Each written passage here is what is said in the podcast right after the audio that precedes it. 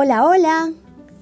Niñas y niños maravillosos. Somos Oscar y Paola y les contamos cuentos con amor y humor para que vuele la imaginación. Bienvenidos.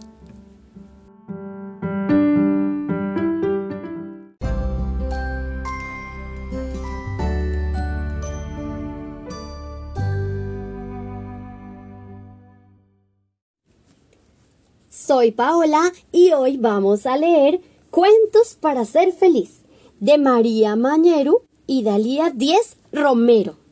Empecemos.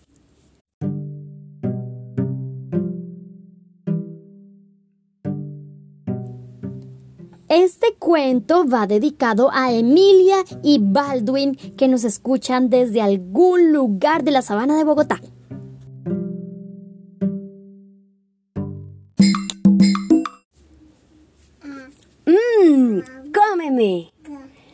Como cada día, Lolo había madrugado mucho.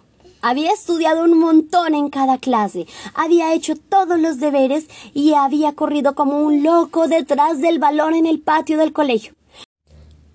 Así que volvía de la escuela muerto de hambre. Entró en casa, se quitó los zapatos y la mochila, se lavó muy requete bien las manos y se sentó en la mesa diciendo con energía ¡Qué hambre tengo! ¿Qué hay para comer? Entonces su papá le puso delante un plato con una cosa verde, algo así como algas o musgo, con un aspecto muy poco apetitoso, malo, asqueroso, era repugnante. El hambre, el hambre de Lolo desapareció como por arte de magia. De pronto se sentía mareado y tenía arcadas. Simplemente no era capaz de comerse eso. No puedo comerme eso, declaró. Eso son verduras, le corrigió su papá. Son muy sanas y están buenísimas. Pues a mí me dan mucho asco, dijo Lolo, empujando el plato lo más lejos posible, porque solo el olor le parecía muy, muy asqueroso. Pero si no las has probado, exclamó papá.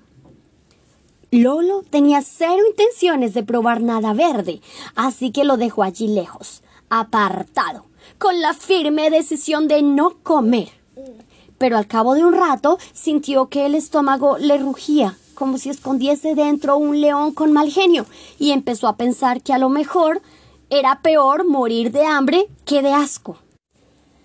Acercó un poco el plato, lo olisqueó y puso un pedacito verde muy pequeñito en el tenedor.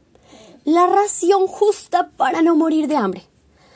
Armándose de valor, se lo llevó muy despacito a la boca mientras se tapaba la nariz con la otra mano. Aquella cosa verde estaba calientita y también blandita. Mm, le pareció un poco dulce. ¡Ay! No estaba tan mal. Vaya, en realidad estaba bastante bien. Mm, mm. Mm. Quizá probaría un poco más. Y otro poco. Y otro poco. Oh, se acabó. Papá, ¿puedo repetir? Preguntó Lolo. Ya no me da asco. ¿Alguna vez has sentido asco como Lolo? No te preocupes, el asco nos intenta proteger de los alimentos, personas o cosas que pueden hacernos enfermar. Cuando tenemos cerca algo que nos da asco, nos provoca rechazo o incluso ganas de vomitar. Así nos hace querer alejarnos de lo que nos parece repugnante. Cuando sientes asco, levantas una ceja, mm, arrugas la nariz. El labio superior se acerca a la nariz se te pueden revolver el estómago y puedes llegar a vomitar. ¿Qué te puede dar asco? Mira, por ejemplo, oler algo desagradable, comer algo que no te gusta, tocar algo viscoso y pegajoso, oír un ruido repugnante. Cuando sientas asco, piensa si es real o no. A veces nos pueden dar asco cosas solo porque no las conocemos. Prueba esa nueva comida. Arriesgate a probar cosas nuevas.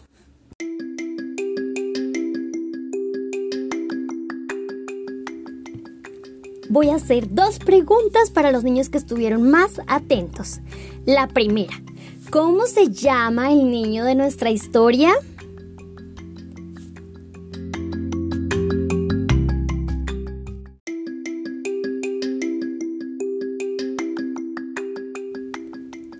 Muy bien, el niño se llama Lolo. Ahora, la segunda pregunta.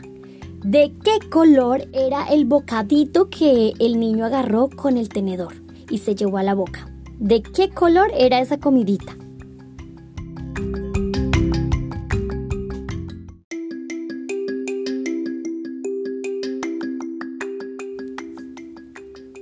Muy bien, era de color verde.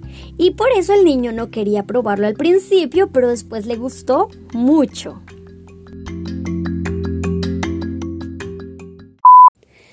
Si te gustó, te invitamos a suscribirte o a seguirnos y recuerda que así también puedes descargar los episodios y volverlos a escuchar cuando quieras. Compártelo con tus amigos y feliz día. Te queremos. Chao.